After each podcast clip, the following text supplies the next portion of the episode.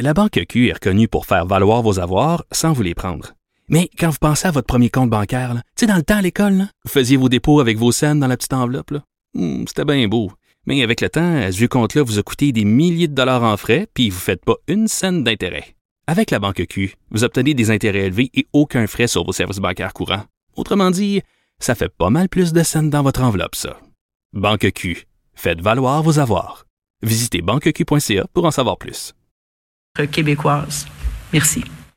Alors Vincent, on vient d'entendre Horacio Arruda, euh, Valérie Plante, ainsi que Chantal Rouleau, ministre responsable de la métropole. Euh, je sais pas toi, je pensais que la mairesse Plante serait davantage présente et impliquée dans ce point de presse. Euh, je pensais pas qu'elle ferait juste un mot de présentation comme au secondaire. Là. Ça faisait pas mal marionnette. Oui, c'était comme ma ma maîtresse de cérémonie un peu là. Oui, et voici, Euh, je cède la parole aux gens qui ont vraiment l'influence. Ben, c'est moi, c'est sûr que ben non, t'as t'as tout à fait raison. C'était pas euh, Mais surtout qu'on c'est vendredi, j'ai le droit d'être de mauvaise Non, foi. mais t'as t'as un peu raison, honnêtement. C'est surtout, il y avait pas, on, on fait rien retirer de, Mm. c'est des bons sentiments pour tout le monde, là. Donc là, Ouais. on, a perdu un petit peu de temps avec Madame Plante. Et là, parce que c'est vendredi, tu vas me permettre ce commentaire sur la tenue vestimentaire du docteur Arruda Oui. qui était habillé comme Al Capone. Oui, me ben, c'est bien ceux qui nous, euh, qui ne pouvaient le voir, effectivement, portaient les bretelles. Et la chemise lignée, Chemise lignée, bretelles blanches. c'était bizarre. C'est un faux pas, euh, contravention de style? C'est un fashion faux pas, je dirais ça. Parce que c'est sûr que euh, ça paraît banal, mais ça va faire réagir un peu au Québec. Parce sûr. que tout ce que fait M. Arruda, euh, Je me permets on en de parle. souligner puisqu'on est vendredi. est-ce qu'il peut ramener la mode de la bretelle? Faudrait appeler Jean. Je sais. Oui, on, on devrait l'appeler pour vrai, savoir si c'est un, faux pas, ces bretelles blanches. Bon, là, évidemment, on s'est attardé à la stratégie dans la région métropolitaine là, parce qu'on le sait, à Montréal, c'est un point chaud. Oui, euh, M. Arruda, euh, directeur de la santé publique, était donc à Montréal aujourd'hui exceptionnellement là, pour faire le point sur le, le- le- la, nouvelle phase de dépistage dans le Grand Montréal. On l'a vu ce matin, il est arrivé euh, et portait le masque. Donc pour M. Arruda, c'est quand même lui-même euh, euh, un peu nouveau, Euh, lui qui n'était pas très en faveur au début, mais donc maintenant on comprend que c'est utile de, de l'utiliser. Vous avez compris que c'était pas le point de presse traditionnel de Monsieur euh, Monsieur Legault. Euh, sera de retour lundi. Euh, on a quand même le bilan du jour là, qui a été publié par le gouvernement du Québec. 94 nouveaux décès, euh, 912 nouveaux cas. Là où il y a peut-être une courbe, parce que le reste que ultimement Bon, la, la, cherches, do- tu cherches. ben, la donnée qui est souvent la plus importante à surveiller, c'est le nombre d'hospitalisations, parce que au-delà du nombre de tests, euh, ça, ça change pas. Les gens hospitalisés seront hospitalisés de toute façon. Euh, moins 9. C'est une des premières baisses là, de personnes Ben oui. hospitalisées, moins 17 aux soins intensifs, alors qu'on risque d'augmenter le nombre de, de, de, de tests, le nombre de cas risque de monter, mais alors la donnée qui restera stable, qu'on pourra continuer de regarder de façon fiable, ce sera les hospitalisations, et ça, on va espérer que la tendance se poursuive. Oui, parce qu'on sait, ils ont dit euh, cette semaine qu'à Montréal, on avait seulement 1000 lits euh, et que c'était quand même un enjeu en ce moment. Il faut euh, d'ailleurs euh, s'assurer euh, qu'on soit pas euh, justement engorgé. Puis c'est une des raisons pour lesquelles les écoles ont été, euh, l'ouverture des écoles a été reportée, pardon. Oui, et on n'a pas de personnel aussi. Donc, même les lits qu'on a, n'a pas de personnel on n'a pas de personnel, effectivement, pour... L'école, CHSLD, personne ne va y aller. C'est un peu difficile. De sorte que M. Arruda était là, annoncé donc cette stratégie de dépistage massif à Montréal pour avoir un diagnostic précis de la situation. Euh, on demande la collaboration de la population, là, on l'a répété, euh, qui a été excellente, mais qui doit se poursuivre. Oui, Euh, notamment au niveau des tests puis des symptômes. Il y a des gens qui font pas leur suivi. C'est ce que le monsieur Arruda a dit. Oui, donc on, on a des gens qui ont la COVID, on a des proches et qui ne font pas de suivi, qu'on perd dans le, qui ne font pas l'isolement, et ça c'est très très très nuisible pour euh, la santé publique. Ben, c'est important pour les données aussi par rapport à la transmission communautaire parce que si on n'a pas ces données-là comme il faut, on pourra pas déconfiner. Effectivement, euh, c'est pourquoi on demande aux Montréalais, évidemment de la communauté métropolitaine de Montréal, si vous avez des symptômes euh, comme de la fièvre, de la toux, difficultés respiratoires, perte d'odorat, euh, téléphonez 1877 644 45 45 et là on vous orientera vers une des ressources pour être dépisté entre autres cet autobus là euh, de la de la STM qui a été modifié pour être un centre de dépistage mobile qui va se promener dans les zones les plus chaudes d'ailleurs 80% des analyses euh, qu'on a de disponibles se feront dans les zones les plus chaudes de Montréal 10 000 tests déjà par jour pour l'instant mais on veut monter d'ici quelques jours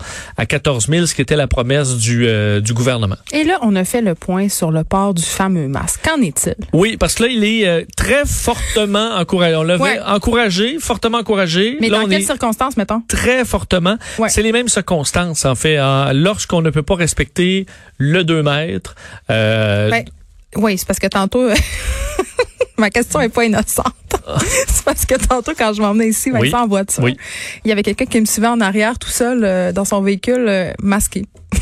Oui, ça, c'est un peu. Ben, en fait, Veux pas juger, là. mais ça mais- peut être. Si t'es pour le taponner, le mon enlève, remets, enlève, remets. T'es peut-être mieux de le garder euh, tout le long. On qu'on- portera pas de jugement. mais on veut pas non plus le garder longtemps. Euh, Il on faut a- le désinfecter après. Moi, j'ai lu ça ce matin. Il y a une médecin euh, qui a fait un texte là-dessus. Chaque fois qu'on rentre, si on a un masque en tissu, là, ce qui est recommandé, c'est de le faire tremper une heure dans l'eau chaude avec du savon. Euh, pas de micro-ondes, pas de lave-vaisselle, parce que toutes sortes de choses qui circulent. Ouais. Ou de le passer à la laveuse à l'eau chaude. L'eau de javel n'est pas nécessaire. On Ah, ça, le- c'est la mère de famille en moi qui te parle. Là. Le laver ton avec du savon. Le savon à vaisselle et le savon normal. Tout va Parfait. bien. Mets ça dans la laveuse. Hey, le savon, ça marche, Vincent. une C'est incroyable. Effectivement. Ouais. Euh, donc, Chantal Rouleau, la- l'autre fois que vous avez entendu, la ministre responsable de la métropole, euh, qui également encouragé le port euh, du masque. Et ce que M. Arruda là, parle, l'étiquette respiratoire, je trouve que c'est un mot qu'on utilise beaucoup pour l'avoir très peu expliqué aux gens. Là. L'étiquette respiratoire, c'est quoi? Une, une Ça veut bon. dire que je peux pas tousser d'en face. C'est ça, c'est les, les, les, les façons de contenir les, sécrétions, donc tousser dans son coude et évidemment le port du masque fait maintenant partie, au dire de M. Arruda, de cette étiquette respiratoire. C'est pas pire, M. Legault le pogné. Là, au début, il toussait pas toujours dans son coude. Ouais, c'est tough, encore tough des fois pour Monsieur Monsieur Legault, ce qui est pas naturel pour le toussage dans le dans le coude. Alors le point de presse se poursuit avec euh, la, la responsable de la santé publique à Montréal, qui elle-même a eu un peu de misère à gérer son masque dans les dernières semaines. Alors on apprend tous euh, euh, de ça et on verra la période de questions qui va suivre après toute la conférence en anglais. S'il y a quelque chose de de- de- d'important, on vous je vous ferai entendre l'extrait un petit peu plus tard euh, dans la journée. Est-ce que tu as le temps de nous parler un peu de ce qui s'est passé chez Justin Trudeau? Parce qu'il nous a annoncé quand même le prolongement de la subvention salariale. C'est une grosse annonce. Grosse annonce parce que c'est une grande partie de cet immense déficit là, qui est prévu euh, euh, pour euh, 2020, là, 252 milliards. Ben, oubliez ça, là, parce que ce sera plus que ça. Euh, la subvention salariale pour les entreprises, c'était là un morceau de plus de 70 milliards pour trois mois.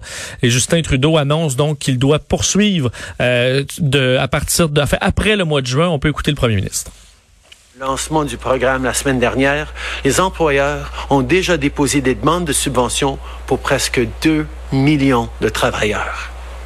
Et aujourd'hui, j'annonce qu'on va prolonger la subvention salariale d'urgence après le mois de juin pour encourager la relance de l'économie et stimuler la création d'emplois. Alors, c'est une continuité pour la, la subvention. Est-ce que la PCU va suivre? Il y a eu la question euh, lui a été posée, qui est là pour quatre mois.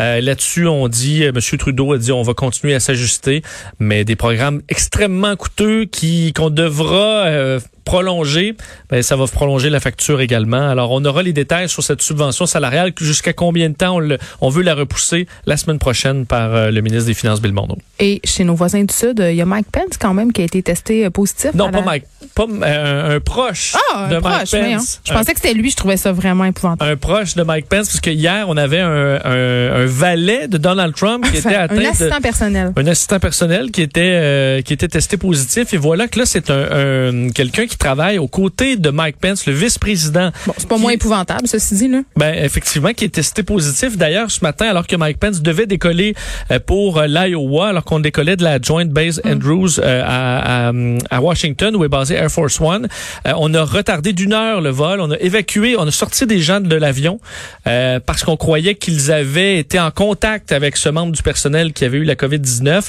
Alors, on voulait pas prendre de chance. Monsieur Pence a ensuite pu décoller alors qu'il euh, rencontre euh, à Des Moines, en Iowa, aujourd'hui, Geneviève, des, euh, des gens pour une discussion entre leaders religieux euh, pour des, euh, des réunions religieuses de façon responsable. Alors, on va discuter de la suite des choses. Mais je comprends pas pourquoi, s'il était en contact avec cette, un- ce proche-là, pourquoi quand même il voyage et va tenir cette réunion? Je, je pose la Ben, question. on, on, dit que les mêmes les aides autour de Mike Pence et Donald Trump ne vont pas les, les, les retoucher nécessairement et qu'on les teste Distanciation sociale est appliquée. et on les teste tout le temps là, depuis qu'on a des tests en 15 minutes. Le problème c'est qu'il y a une période d'incubation Ouais. et ça se peut très bien que euh, Mike Pence et Donald Trump les contractés, ils seront surveillés de près dans les prochains jours. Merci Vincent. Merci.